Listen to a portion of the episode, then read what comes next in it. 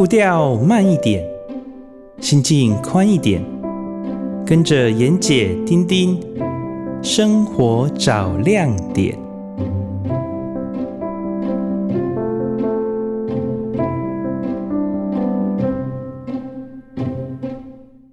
各位听众朋友，大家早安！很高兴又在礼拜天的早上和大家在空中相会。啊、您现在所收听的是 FM 九九点五云端新广播电台最自由的声音。啊、呃，您现在所收听的节目是《生活找亮点》，我是主持人丁丁，我是主持人妍姐，大家好，早安。啊，妍姐早。妍姐，妍姐，我们上个礼拜有聊到拍卖这个事情哈、嗯，那大家其实还蛮多人跟我询问这个。呃，当中很多细节大家都很有兴趣哈，那是不是？哦、对对对对、嗯，那我们是不是今天再多来聊一聊有关于拍卖的事情，好不好？好啊，没问题。好，那呃，我们上次有讲到这个拍卖是比较呃，就是比较全面性的哈，就是你有介绍介绍到拍卖是怎么一回事，然后呢，嗯，怎么建价这些呃艺术品它的价格的。呃，高低怎么判别？哈，那当然作家怎么去看？嗯、但是，呃，好像不是只有这种国际性的拍卖场会有这种大型的拍卖。我就我就我所知，台湾也有慢慢的这些拍卖的公司或者是呃这样子拍卖会出现，对不对？嗯嗯，还蛮多的，这十几年还算盛行。好，对，那你看，像我们再怎么听，也就是。苏富比啊，佳士得啊，这些拍卖会，那您是不是可以给我们介绍一下台湾目前现在的拍卖会的情况？哎、好啊，我用尽量用比较大家有兴趣的方式来介绍一下这个比较奇怪的、比较少人参与的行业哈。那我也是因缘际会哈，在钱老板的的这个这个鼓励之下，然后就跟他一起合作。国内的拍卖产业是这样子，我们一般讲。拍卖业基本上它算是二级产业，所以呢，诶，几乎大概就是中古货了哈。如果你要买当代的、现代的画，那你可能要去画廊；那如果你要买一些新的雕塑品，那也请你去他经纪的这个经纪人那边或者是画廊。但如果你手上有一些就是收藏已久的，是老一辈的、上一代的，或者好几代传下来的东西。呃，基本上都算是古物嘛，哈。那在中国，基本上他们的限定大概就是指一百年以后的东西就不能随意的带进带出，他们列为古董。在台湾其实也没有这么严格的说法，但这几年呢，因为拍卖会的崛起，它的透明化，它的有趣性，就好像。一边把过去我们常见的画廊的生存空间，给压缩了；另外一面呢，就是把很多过去我们经过的古玩店、古董店这些，呃，古着、古着是衣服了哈，但是我讲的是就是老的东西的店，也给这一端也给好像市场给慢慢的侵蚀了，以至于两边被压缩的结果就是。拍卖会扩大了，拍卖会增加了，那国内的拍卖拍卖公司品牌也变得更多。据我所知，去年虽然不景气，也是有几家小拍行成立。那您刚刚提到的是，呃，上百年的国际性拍行，苏富比啊、佳士得这些拍行，他们一直有历来的传统，但是毕竟离我们太远。他们曾经在二十约莫二十年前是都落脚在台湾的，因为台湾经过了经济的蓬勃发展，所以很多人有钱收到好东西，在这里做拍卖公司其实是恰当的。但是因为二次课税的关系，所以他们又慢慢的在十几年前转往了香港。香港的零赋税呢，让拍卖业有很高的滋润。而得到了养分，得到了发展，也就是这些的欧洲百年拍行，或者是美国的其他拍行，基本上他们如果在考虑亚洲市场，都只考虑以香港为基地。那所以，如果我今天你要拍一个很国际型的作品，例如 Francis Bacon 或者是 Kandinsky 这样子的一个著名的呃现代画派，或者是更早的古典画派 Renoir，然后可能 Degas 之类的这些人的作品，基本上不会来出现在台湾的拍行，你必须到香港去，不然就要亲自去欧洲。或者用电话去欧洲场次来做竞拍，所以它的竞价在香港呢就是美金跟港币，那在台湾最简单的就是咱们交付台币，所以呢，台湾人买台湾自己人收藏的惯性的藏品，跟我们自己的艺术家、工艺家的藏品，所以就局限在台湾这个市场，我们自己产生了一个拍卖行的交易，我觉得这是台湾拍卖行的一个。区域性的一个，每一个地方其实都是一样的。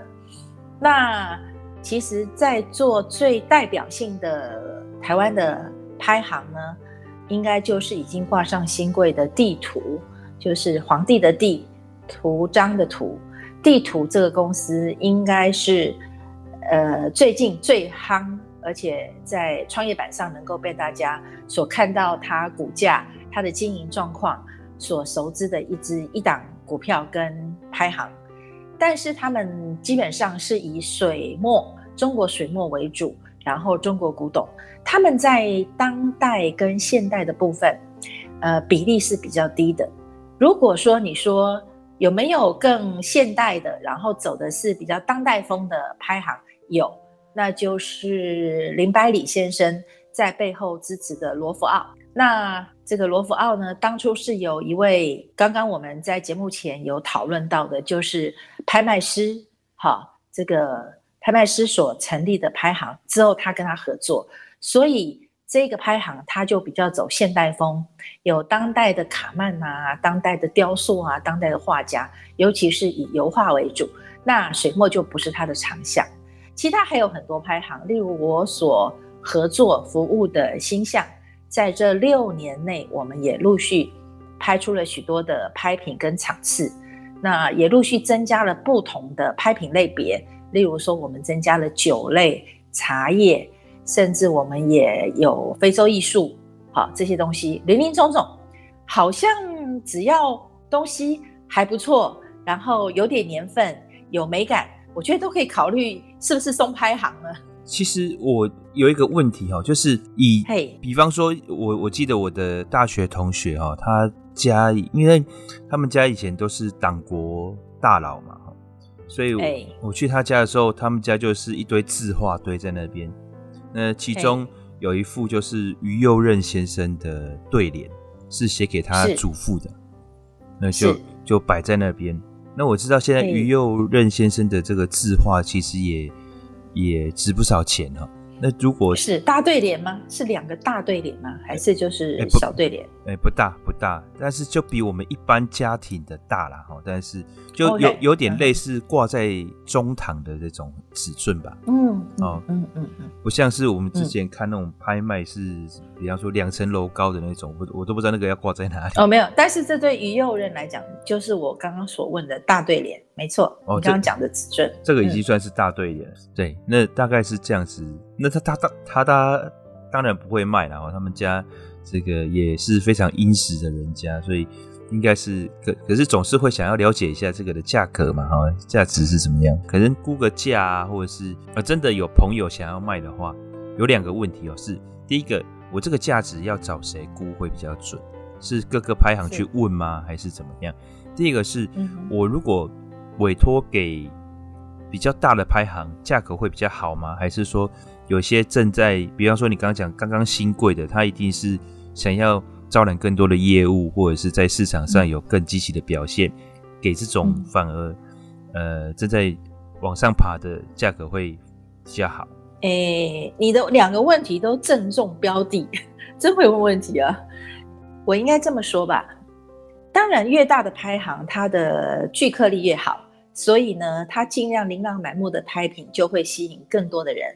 来竞拍，但是有时候你的小东西在大拍行就会被摆在后段身，嗯，嗯，嗯，所以它就是一个一个，我觉得我们这一行常常讲的就是缘分，所以如果有机会送大拍行也拍掉了，也蛮好的。如果刚好认识个中型拍行的或在地拍行的，也看得上你的东西，甚至蛮重要性的，他也把你当做重要的重磅拍品，那反而你的东西在被印在图录上也能够备受瞩目。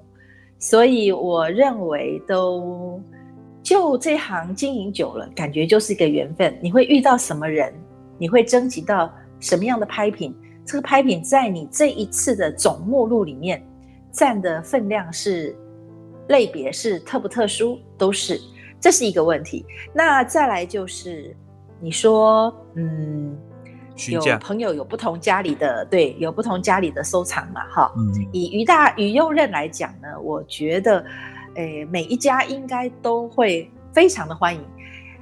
呃，但是于右任的字呢，基本上它的这个上下 range 很大。怎么说呢？于于老呢，当年非常的好客，然后上门求字者众，所以众多的众，所以他也不会拒绝。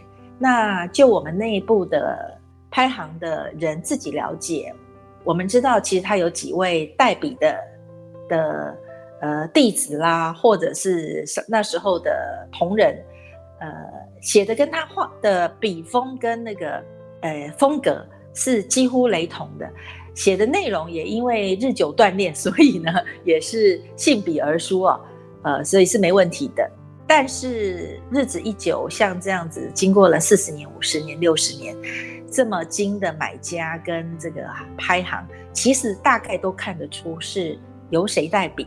还是于老的亲笔，嗯，那于老的亲笔大概价格就不菲，嗯嗯，代笔的话应该价格会差到只有四分之一到三分之一哦。这里面又牵扯到这写的字呢是字多还是少，然后字的意义好或不好，有没有款，就是赠送给这个丁志刚先生的，赠送给罗小妹的这个有没有款？如果没有款会更好。嗯，那您刚刚讲的说挂在同学家一进门的中堂的两个对联，我认为应该是于老的大对联。如果这对对联是于老亲笔写的，目前来讲，大概因为他写的就是那些诗句呀、啊，然后那些展志之词啊，这样或者是佳语啊，这样佳语就是很好的话，这样，所以基本上大概会落在大对联呢哈。我们一估大概会落在五十万到八十万之间。嗯嗯嗯。呃，如果是小小的一个中堂呢，大概也有二三十万是跑不掉的。嗯。但是许多这些拍品被拍下的原因，是因为它被送到中国去卖更高的价钱。所以于老的字，我们在市场上有几点的疑虑：第一，它是否为于老亲笔？好。第二。他这个这一幅字的，呃呃，打几分？也就是说，每一个艺术家都有他比较好的作品跟一般的作品。嗯，那如果只是聊聊应酬之作呢，基本上是比较价格是起不来的。记得有一次，大概在快十几年前，二十年前吧，中正纪念堂呢那边有个展览，展于老的字，然后呢旁边有。有一个摊位，可能主办摊位想借此把于老的字收回来，所以哈就欢迎大家家中有于老字的人拿来鉴定，然后然后就贩售，所以基本上大概最低起价两万以上，嗯嗯来收。那但是他也给不了多高，因为拍行是这十几年才崛起的，这七八年才走走向比较高峰一点，所以当年他以两万块来收一个字。甚至包含代笔的字，哇！那些曾经跟于老求字的，然后能够能够当时呃能够去告诉朋友赶快送过来的，或者是呃代笔的，哇，络绎不绝。听说那一家收了非常多，当时以两万块左右收到的于老的字或代笔的字，真的着实听说有上百张吧？哇！所以着实往大陆好好好好狠赚了一笔啊！这个也是一个奇特的故事。那最主要是，如果听众朋友家里曾经有父子辈或者是祖父辈，他们曾经在一些往来应酬上好有字跟画，好或者甚至酒，其实都可以找你认识的拍行的朋友，或者请朋友介绍拍行的人来家里看一下，因为东西不便出去嘛，出去万一有损伤的话，所以看一下大概就知道了。那如果东西是 OK 的，这个拍行立即就会非常非常乐意的跟你坐下来谈，呃，愿不愿送拍？嗯，嗯，这件事情是毫无疑问的，因为征集啊，就是去把拍品找出来这件事情，是所有拍行必须最努力做的第一件事。嗯，那第二件事才是把它做成，诶，我们可以销售的图录啊，可以竞拍的内容啊，这样子，然后集合大家做一场。现场好玩有趣的竞拍会，嗯，嗯，所以呢，第三就是这竞拍会上要有满满满满的买家，或电话那一头有很多人愿意竞标。那这三个因素呢，如果没有第一步找到好的拍品，那后面就甭玩了。嗯，你刚你刚刚也有讲到这个拍行，它现在呃，就是从古物或者是不一定是古物啊，哈，就是商品的。呃，发掘，然后鉴定，然后去这个商谈，对不对？然后再来就是，嗯、呃，我也要维持一定的顾客量嘛，就是要有，嗯，要有愿意来喊价的这些顾客嘛，所以有一些这个顾客维系，对不对？那对，还有这个中间，我的 in house 的员工总是有一些这个呃财会啊，或者是维护啊。然后，或者是有一些，比方说这个安全啊，这些，这像听起来，一间拍行它的员工数量应该也不少，要看大小喽。您讲的也没错，但是现在还有一股很很好玩的风气，就是呃赖拍，我们在赖上 做拍卖，哦、呃 WeChat 拍还没有啦，但是赖拍有，就是为了考虑就是。第一个，它品相不够大，价格不够高，但是呢，喜好雅万者能够互相交流，又方便，不用印图录，只要把照片拍一拍，然后编个码，大家一个固定的时间来竞拍，所以就有赖的竞拍，也蛮好玩的，好几个不错，像书画之友啦、陶然呐，哦，这个都都其实都都还蛮多群组的呢。可是这个。我我我我想到的问题是这样，这个拍行之所以成立，就是因为买卖双方需要有一个中介嘛。那这个中中介当然是越具公信力，然后越有影响力越好。可是如果你刚刚有讲到这个赖拍的话，第一个买卖双方是不具信任基础，对吧？嗯，我买的人怕买到假货，我卖的人怕这个东西一去不复返。啊、哦，然后中间的这个交易的纠纷该怎么处理？哦，然后这个付款的机制，嗯、那这个要怎么做？诶，其实你讲的事情，专家们都考虑过的。嗯哼，为什么呢？诶，拍了不付钱这件事情，绝对对对卖家不利，对信誉不利。所以要加入群组的人，基本上也是透过彼此介绍，然后再来就是。如果你的信用不好，一次交易其实也没多少金额，买个东西三千块或一万三，那基本上如果没有付款，可能事后呃拍行这个小小的赖拍的主持人负责人也能够摆平这件事情，但是从此就被这个乱乱举牌的人就被拉黑了，我们这么说好了。嗯，那回过头来就是，如果您说的公信力如。呃，公信力的人事物，这是当然的。拍行越大呢，它基本上越要有具公信力的鉴定专家，然后具公信力的这个图录的解说，嗯哼，哦，是对拍品的认知跟解说跟介绍。第三个，现场也要比较具有公信力的呃拍卖官来做主持，嗯，这三者是不可缺的。但是无论如何，第四者。很重要，就是买家买了东西付了款，过一定的天数合约内，卖家一定要收到款。嗯哼，所以这个款子是经过拍行的。嗯，拍行的财务运作跟财会的一个细则是建立 credit 最重要的标准。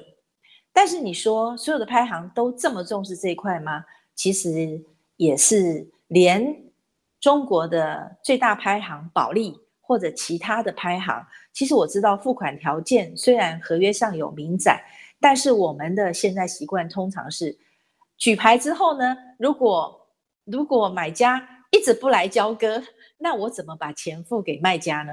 所以我还是得等到买家把钱付了，我才能够把一些费用扣除之后，把当初的这个合约按照合约再把所所余款支付给卖方。这是现在已经是这样的运行方式。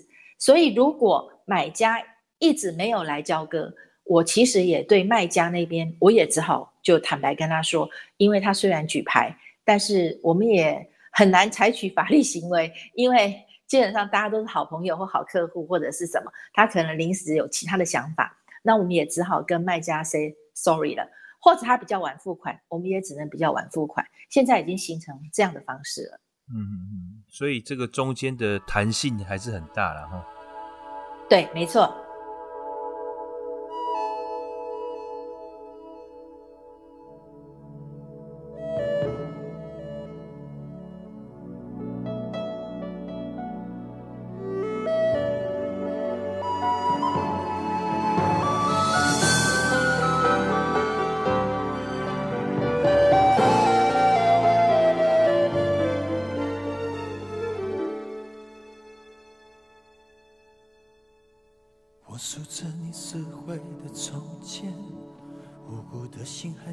在爱里面，一遍一遍翻是与非，拼凑不出一丝幸福，多可悲。最后爱输给了时间，把头一撇，哭得不自觉。损失滋味百转千回，我越是责备越是哽咽，越走越近越往痛苦里退。忍不到伤痕累累，就不会懂得后悔。千分憔悴，万分疲惫，打击着我对你真爱的绝对。忍不到伤痕累累，就不会懂得后悔。看着意冷心灰。望着孤单滋味，心活在寂寞深渊，爱恨两边，我就快要崩溃。我数着你撕毁的从前，无辜的心还陷在爱里面，一遍一遍翻是与非，拼凑不出一丝幸福，多可悲。最后爱输给了时间，把头一撇，哭得不自觉。算是滋味百转千回，我越是责备越是哽咽，越走越近越往痛苦里退。忍不到伤痕累累，就不会懂得后悔。千分憔悴，万分疲惫，打击着我对你真爱的。绝对忍不到伤痕累累，就不会懂得后悔。看着意冷心灰，望着孤单滋味，心活在寂寞深渊，爱恨两边，我就快要崩溃。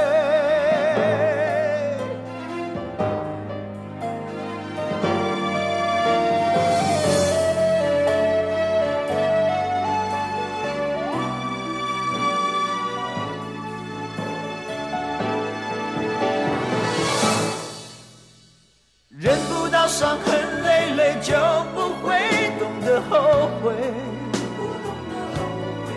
千分憔悴，万分疲惫，打击着我对你真爱的绝对。忍不到伤痕累累，就不会懂得后悔。看着意冷心灰，望着孤单滋味，心活在寂寞深渊，爱恨两边，我就快要崩溃。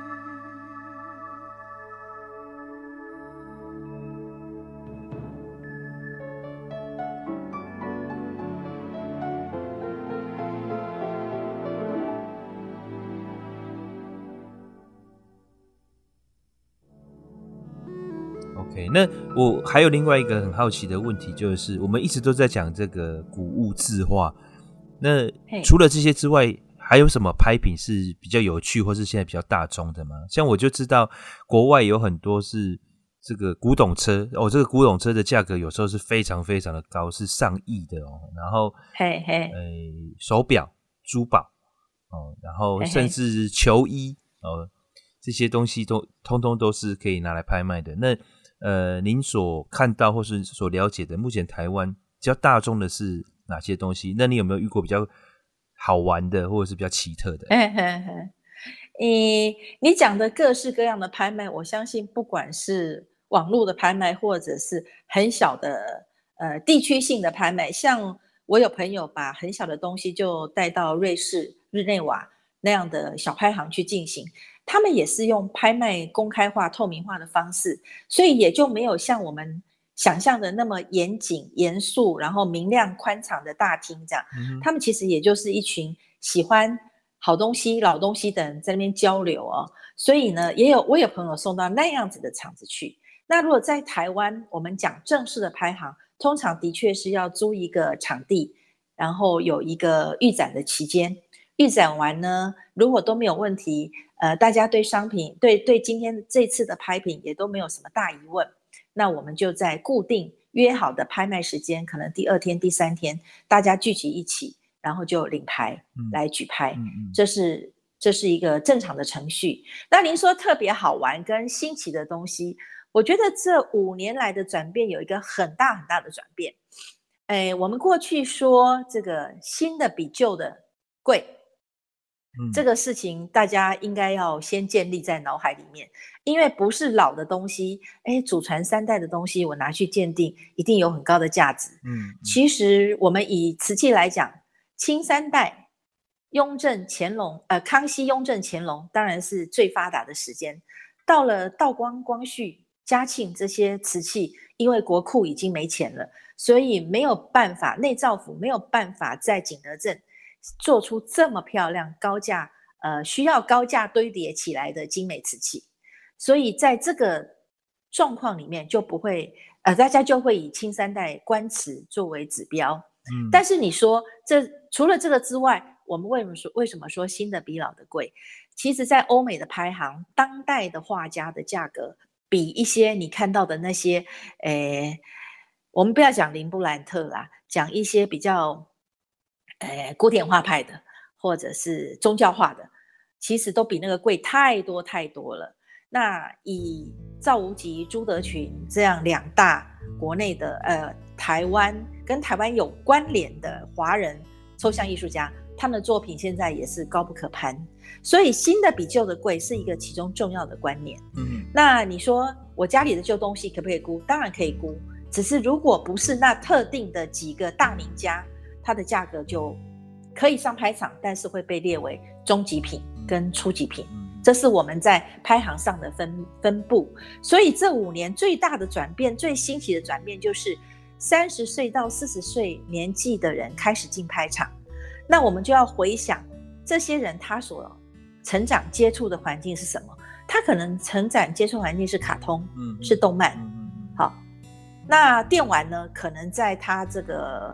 呃，四十几岁这几年接触的很多，所以他有这个能力收藏的时候，他会以考虑这些为主。第一个，这个当代比较没有所谓真伪的问题，嗯嗯嗯，这是一个。第二个，他现在可能的价格还是他们现在可以下手的，所以买来，呃，不论是放在自己的房子里面增添装饰。呃，再来就是自己跟这个成长的过程里面的东西有一些呼应。第三个就是它可能有涨价的空间，所以在在都让这五年来的拍行不断的不断的收集许多许多呃新的拍品。我所谓新的拍品，我也迟疑了一下，所以新的拍品在我这个 老的人看起来，就是我们看到的一些呃。诶，限量玩偶啦，公仔啦，嗯嗯，好，然后再来就是一些，嗯，例如说日本漫画家的手稿啦，嗯，好，然后诶，这个草间弥生的南瓜圆点点呐，嗯嗯好，然后这个我最喜欢的那个失眠者奈良美智，诶美奈良美智，对，那他最他的复制品连那个 Radio 的那只狗啊，现在都好几万块，当初买的时候根本不用。如果说是草间弥生的圆盘子，它其实圆盘子现在也要差不多五万块左右，一颗小南瓜大概也要两三万，当初都是属于限量复制商品的版本。嗯但是现在在拍场也是我们认为是初级品入门阶的一个好选项，所以我们会我们也会收进来做拍品。嗯，那再来就是你说有遇过什么特别的吗？有，我印象中深刻的是，我记得台北的明星咖啡屋前面有一个旧书摊的老伯伯，叫周梦蝶。嗯嗯，诗人周梦蝶，我不知道你知不知道。呃，我们这一辈的在明星咖啡屋，或者是喜欢比较文青的人，大概都知道，你可能太年轻了。他去世的时候，他的手稿书信变成了很重要的那一阵子大家所追逐的一些拍品。当然，他不是顶珍贵，也不是大名家，但是毕竟他在早期这五六十年，他的他的诗作，他的为人。他的形式风格这么特别的一个时代印记，标志在台北市的明星咖啡屋前面，呃，被很多很多当时的读书人呐、啊、艺术家呀来往来往的这个这个这个年轻人所标示着，所以他的手稿，他写的诗作，就是亲笔的诗作手稿，就一时洛阳纸贵。嗯，我记得那时候他的书信一张。一张简单的诗作诗词，可能要拍到三到五万，所以基本上这样的东西也会是大拍行的初级品，但是是小拍行的重点品。这样子您了解吗？了解。嘿，这是很特殊的一个那时候，当时他刚去世时候的情况。所以我这样子听起来，就是万物皆可收啊，有点类似像是当铺的感觉。哎，真的就差一点点。对，那那所以会不会当铺也是一个很重要的收收获的来源？呃，当铺我基本上比较还没有在拍行接到当铺的老板，但是我记得有一阵子是东升还是哪个电台有一个什么什么宝林师傅，还是有个老九龄，他们其实都在台上。基本上鉴定过非常多的老物古物，那大陆还有个节目是，呃，只要是假品就直接就把它敲碎了。那个节目我已经忘了是什么节目，嗯嗯，嗯。但是这样的东西，我认为大陆那一方后来有人评论说，如果专家看走眼了，那岂不当场就敲掉一个国宝吗？对呀、啊，嘿，甚至就敲掉这一家人可能好几代。家传的东西，你说它是假的，一句话就定生死，其实有一点主观。那但是这个节目为了号号召群众吧，我想，我觉得中国的节目你也看看就算了，这里面掺了多少水，我们也不知道。哦，这你就比较了解了。嗯，那台湾的节目曾经有一阵子也流行，大概在电视上鉴定宝物。嗯嗯，鉴宝什么开运鉴定团吧，我记得那是吴淡如的节目好像有有一个单元。嘿，吴淡如也也有一阵子涉足这样，那他们大概就是比较是间接真伪，然后大家就几个观众来，不几个来宾能够就是提出价格，让这个送去拍送去鉴定的人知道。它大概是多少钱？嗯，这就回到你刚刚说的，的确，我们在市场上是不容易找到鉴定的专家。嗯，即使鉴定了，可能市场价格他也不是很清楚。嗯，除非常在拍卖行吸取资讯、走动的人，嗯，比较能从真伪当中再拉出所谓的市价。嗯嗯嗯嗯。那这市价又有所谓的拍卖价跟跟私下交易价。私下交易价大概就是只有拍卖价的三到四折。嗯嗯。那你说送拍场，可能，诶，你不见得拍得掉，但是呢，领钱也也不见得人家拍了会就就付钱了。第三个就是钱的部分，可能也要拖一些时间，大约在如果送到中国拍卖，大概钱赚回来要半年吧。嗯嗯，这么。哎，那还不积极，对。对，所以大陆的拍行付钱是比较，因为两岸的关系，付钱是比较慢一点。哦、因为再来就是资金转移的关系。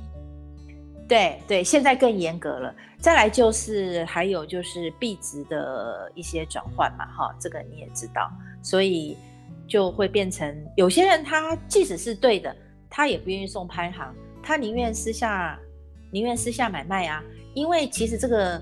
古物来之前人，来之祖先所得，这个成本为零，所以其实也有人是这样的想法，所以私下买卖的做的这些藏品也是很多的。嗯嗯。那除了这些之外，我们刚刚还又还是就是聊到这个古物类的啦。那像呃，据我所知，好像酒类，还有我们之前常常在谈的茶。哦，尤其是这个、嗯、呃普洱啊，这之类的这种老茶，好像都、嗯、都是拍卖很重要的标的，对吗？对，在这几年又又又在水墨跟古玩上、文玩上，呃之之上，又大家比较觉得这些东西是买来能够消费的，就是品饮的或把它品尝的这一类东西，好像也蛮夯的了。现在越来越。诶，是这样子，拍行哈，呃，这几年因为茶跟酒可能有人开先屉之风，所以这个酒类呢就变成，虽然一直 whisky 酒跟红酒在台湾的餐桌上已经盛行许久，但是进入拍行其实也大概只有罗浮奥，就我刚刚提到的，诶，林百里先生投资的那一家比较现代化做的拍行，他们有拍固定拍酒。跟珠宝这个部分就是他们比较专精，那茶他们就比较弱一点。茶就是大概是以香港世红拍卖之后影响到台湾，那率先做这件事情的就是我现在合作跟服务的星象，嗯公司。那星象拍卖公司它的的酒却也是在茶之后才起来，所以每家拍行在。在考量是不是举办这个类别拍卖的时候，他会考虑他收不收得到好东西。那他这些好东西在在买家的心中有没有信用？在品质上，在年代上，好，在储存上，所以我就会形成，诶，新象的茶拍在六年前一举成名，就是变成大家。茶行里面常常去看到的参考书，这是一个。但是酒我们就不行了，酒我们慢慢慢慢慢在努力争取当中。另外比较还有特别的，你讲到说车辆目前倒还没有，但是罗福号有尝试，呃，每一次有特别的古董车的时候，他就会摆在他常常用的万豪饭店的三楼哦，把它开进去哦，三楼，然后就用一个很大的。的的一个空间给他，那增加了，我觉得增加了很多拍场的趣味性，所以罗浮奥也会做一些汽车，很简单啦，一两款而已的拍卖。至于重机，我目前是没看到，但是诶、欸，很多的台湾的拍行也有拍所谓的精品包，除了珠宝之外，精品包，精品包呢？大概只有一个东一个牌子的一个款能够上拍行。我们讲的什么 LV 啊，然后什么什么 Burberry 啊，那些都是少年少女的入门款。真正的其实就是要到限量的铂金包，嗯嗯嗯，鳄鱼皮的铂金包，限量的铂金包，好年代的铂金包，或者是有画家有艺术家加持的 LV 曾经有跟艺术家结合过，好这样的这样的拍。这样的东这样的精品才能够上拍场，所以这些消费精品上拍场这件事情，我认为还没有那么普及。那你说酒类怎么样才能上拍场呢？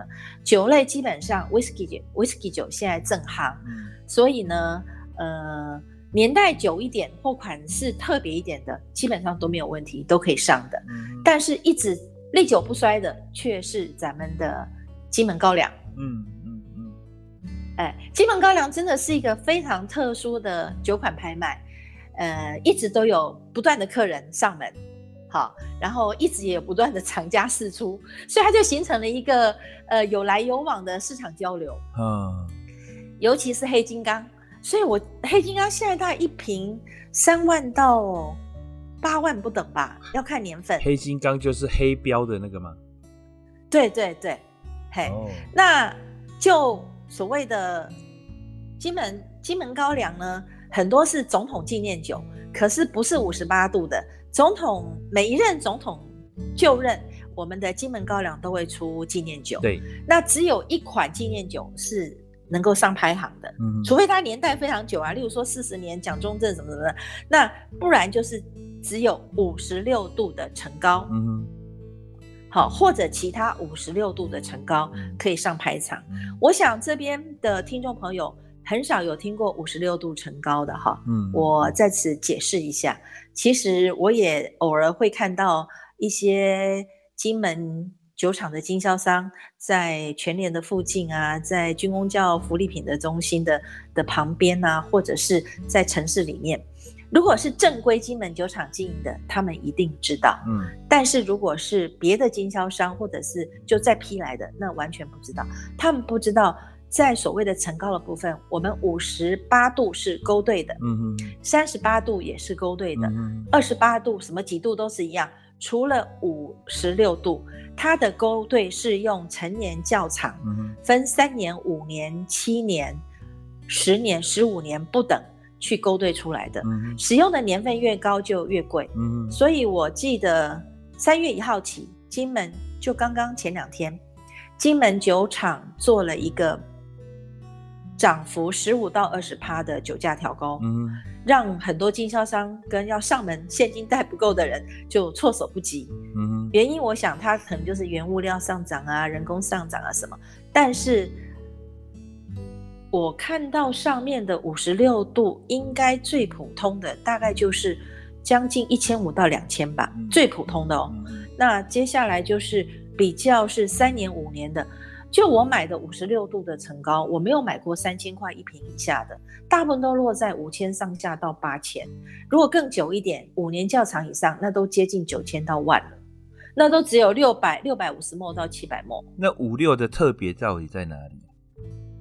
五六，它是真正用金门高粱所产生的金门种的高粱，然后制作之后放在坑道里面去熟成的。可是去重化，可是五八五八就不是吗？五八不是不是，那些都是用酒精勾兑的。哦，所以一瓶大概我记得四百还是五百吧，然后三十八度小瓶的更便宜。但是有一种五十三度的，我觉得如果要选择，宁愿选五十三度，因为五十三度是金门酒厂赠送给金门老百姓的三节纪念酒。嗯，嗯，那个也是用金门当地的高粱种植所制作的。那你说窖藏多久？我不知道，应该不可能窖藏多久了哈。但是它的酒质一定比较好，所以我如果当时我手上没有五十六度的喝，我会去我以前住的古亭区附近的。一个老伯伯，他就是金门人，嗯哼，随着女儿就来台湾养老，嗯、然后他就不时带一些都带一些酒过来，他的酒全部都是五十三度的，嗯、跟五十八度的，那五十三度就是他的他的三节配送酒，居民配送酒，对，大概就是这样。那你说五十六度的酒，那去哪儿了呢？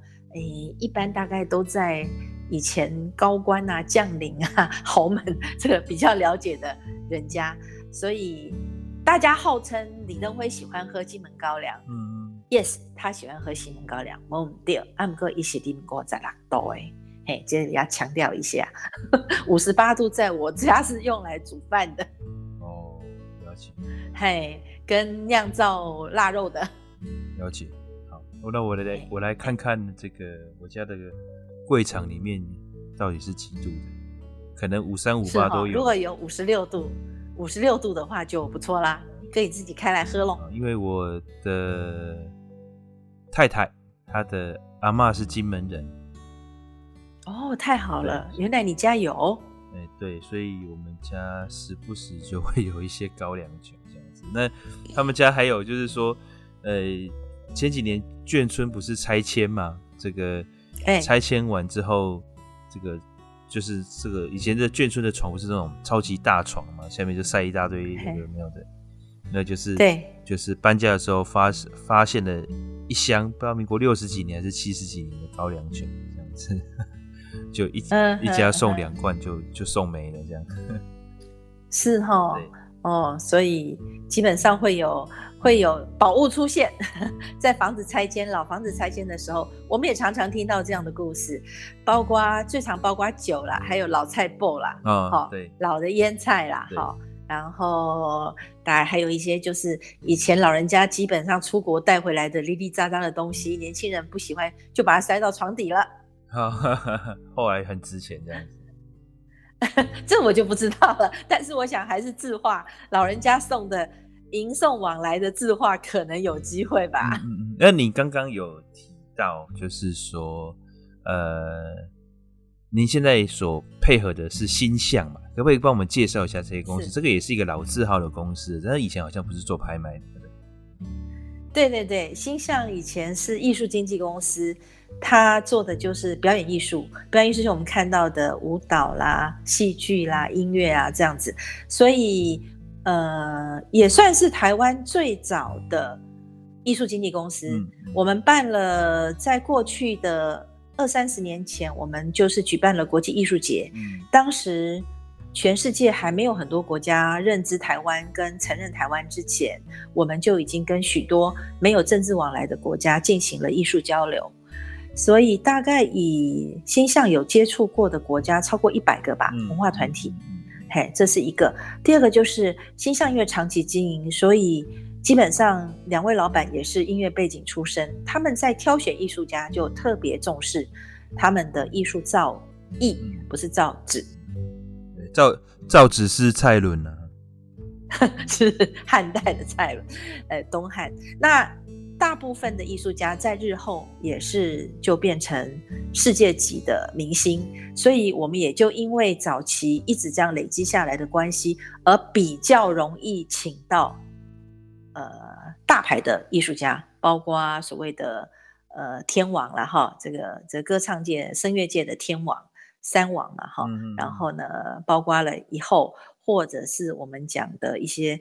很重要的一些大提琴、小提琴这些欧美名家，大概都是跟我们配合过。嗯嗯嗯。第第三点是，因为他这样一直下来，有一次星象他一直在缺钱状态，哈，做艺术的基本上就是这样。你知道早先早先星象赔钱，真的是因为我们看一场艺术表演跟付一个八大娱乐的税是一样的。政府要抽走百分之三十到四十的税，每一张票一百块，政府抽走三十块。那不要说场地跟艺术家了哈，跟广告。那我要说的是，这么长期也就过来了，只是在很多次的募款或者是捐款当中呢，呃，我们的负责人许博允先生有感觉到，就是好像大家对文化的支持越来越浓厚，所以呢。我他看过国内文讯，因为经营不善，最后要被迫拍卖很多的纪念的作家的书信、作家的手稿跟照片，还有作家捐赠的东西，成了一个很好很好的一个呃，应该讲说。呃，临别拍卖吧，嗯、所以许仙就想了说，那我们也可以，我们有很多艺术家的东西。其实星象要艺术家的手稿，要音乐音乐的 CD，要一些乐器，其实并不难。嗯、但是许仙那时候是想走绘画，那书画的部分，为什么许仙想走？是早期星象在仁爱路圆环台北。成立艺术中心的时候，其实我们是有自己的画廊的，嗯，所以赵无极先生来台湾的第一场个人展出，其实是在新象，嗯，还有那时候很熟悉的吴玄山艺术家呀，陈振雄艺术家，几乎我们跟所有的艺术家都有往来。那时候画家也没有现在这么多艺术家，所以许仙其实对绘画艺术这件世界艺术一直不能忘记。我记得他说。呃，他应该是现存台湾唯一见过渡海三家的人。嗯，渡海三家你知道哪三家吗？呃，溥心瑜，最后王孙贵族嘛，哈，就是溥仪的表弟溥心瑜，然后就是张呃蒋宋美龄的绘画老师黄君璧，啊，再来就是徐悲鸿声称。呃，五百年来一大千，五五百年才出一个张大千这个人才。这三位我们通称为渡海三家。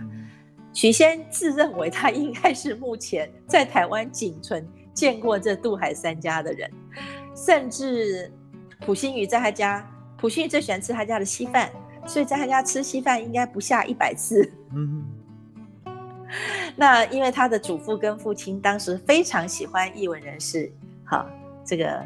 这个风雅人士，所以很多艺术家跟音乐家都在他们家进进出出。是，那溥心畬就是喜欢吃他们家的稀饭，嗯、所以他小时候就常常见过溥心畬，他自己也有溥心畬的画。那张大千呢，是因为其实都是都是这个阶层的名流嘛，所以张大千的画自然也会也会轮到他，呃，带艺术家去摩耶金色去看张大千。最有名的一张照片就是他带了刚去世不久的傅聪，傅聪是八十几岁，病逝于英国伦敦。那他是受到这个这次的新冠所影响，但是在这两年前他就已经卧病在床，所以他属于身体很虚弱、抵抗力虚弱而被感染的人。但是他身体就已经不好了。对。那傅聪因为也是仰慕张大千，所以许仙也就带了傅聪去摩耶金色拜访。这三个人呢，也做也合照了一张非常当时年轻气、年轻年轻的文青的照片。当时张大千听说他也有允诺说，哎，送许仙一张画，但许仙基本上他就觉得这个东西、这个作品是是张老这个。维生谋生的的的器材吧，的作品吧，所以他不会去拿人家要谋生的东西来作为赠品，这是他的习惯。嗯，所以张大千允诺的两张画，他一直没有去取，现在可能比较后悔了。要是我，我就后悔了。这个先不说它的市场价值，光是传家的价值就非常的高了，对吧？是哈，那我们再来说说黄君璧好了。其实每个都有好玩的故事。黄君璧是这样，黄君璧有一个学生叫张福英老师，福气的福，英国的英。其实大家一 Google 也都知道，这十几年来，甚至二十长达二十年，诶，所有的张君呃黄君璧的主要的大展，提供作品者大概都是张福英老师。嗯、张福英老师自认为是黄君璧堂号白云堂。呃的这个这个这个，他不是自然，也的确是弟子啊。只是他自认他的平生之志，目的是把老师留在外面的作品都收回来。嗯、所以呢，他是我们拍场的常客，嗯、也是别的拍场常客。呃，很多的拍场都尊敬他，因为只要有。黄君璧的作品出现，他就会出现。嗯、我记得他今年、去年、前年八十八了吧？嗯、今年几岁我不知道。就是由他的孙子陪同出现在拍场上。嗯、那他耳聪目明，呃，身体健朗。所以我去他的收藏画室的时候，呃，可以看到很多他收藏的名家之作。嗯、那。再来就是黄君璧，大概鉴定大部分也会找他，因为他是最具权威的，所以未来为张君璧出版的，包括过去然后为张君呃黄君璧出版的，然后为这个老师办展的，大概张福英都是一个很重要的影响人物。你知道张老师一天花费不到一百块吗？哇他一天花费不到百块，而且他说他身体硬朗，他骨子硬，他习惯睡在硬板床上，所以他也不需要什么世界名床、席梦思啊这些他都不需要。嘿，他最需要就是把老师的画买回来，所以他一出手上百万的绝对没问题。但是他一天花费不到一百块。那他平常他是靠什么赚钱呢？买画卖画呀，因为他收集了很久。他这么早年轻就跟黄君璧学画，他在派场上也买别人的画。哦，他就是把这个当做是一个投资的操作，因为他的眼光还有他的呃这个在这个圈子的人脉，所以让他可以有一些独特的见解跟跟出手点，对吗？对，所以这杜海三家其实都有非常好玩的一些生平轶事。还有他弟子们之间的好玩的事哇，这个其实我觉得这些拍卖品啊的价值不是真的在于它的看到什么几百万、几千万，而是在于它后面有丰富的人文的底蕴，还有呃，对跟我们现代生活的连结哈。其实我们现在所经历的一切，包括我们对美的感受。对于艺术，还有对于历史的传承，都是从这些呃先人留下来的智慧跟美感的结晶，让我们去触碰、去看到、去感受到。所以我觉得，呃，不一定是要非常有钱的人才能够去接触这些，而是我们应该都多多少少的要去体会，然后去认识哈。所以，呃，我希望能够透过我们的节目，让呃更多的听众朋友去了解这一块。然后不要觉得它跟我们很遥远、很陌生，而是我们应该要可以去经由这些的资源来扩展我们的眼界，扩展我们的人生的宽度。希望我们接下来还有几次的时间可以来聊一聊有关于大家有发现，我们不是只有从这个价格方面去谈哈，我们其实是想要看到它之后这个后面的价值哈。那我们今天时间差不多了，那呃，谢谢妍姐给我们。科普了这么多知识哈，我们希望下一集我们继续来谈一谈有关于人文方面的这样子的拍卖当中有关于人的事情，好不好？好，谢谢丁丁，谢谢各位听众，好，我们下次见。好，谢谢妍姐，嗯、好，拜拜。好，谢谢，拜拜。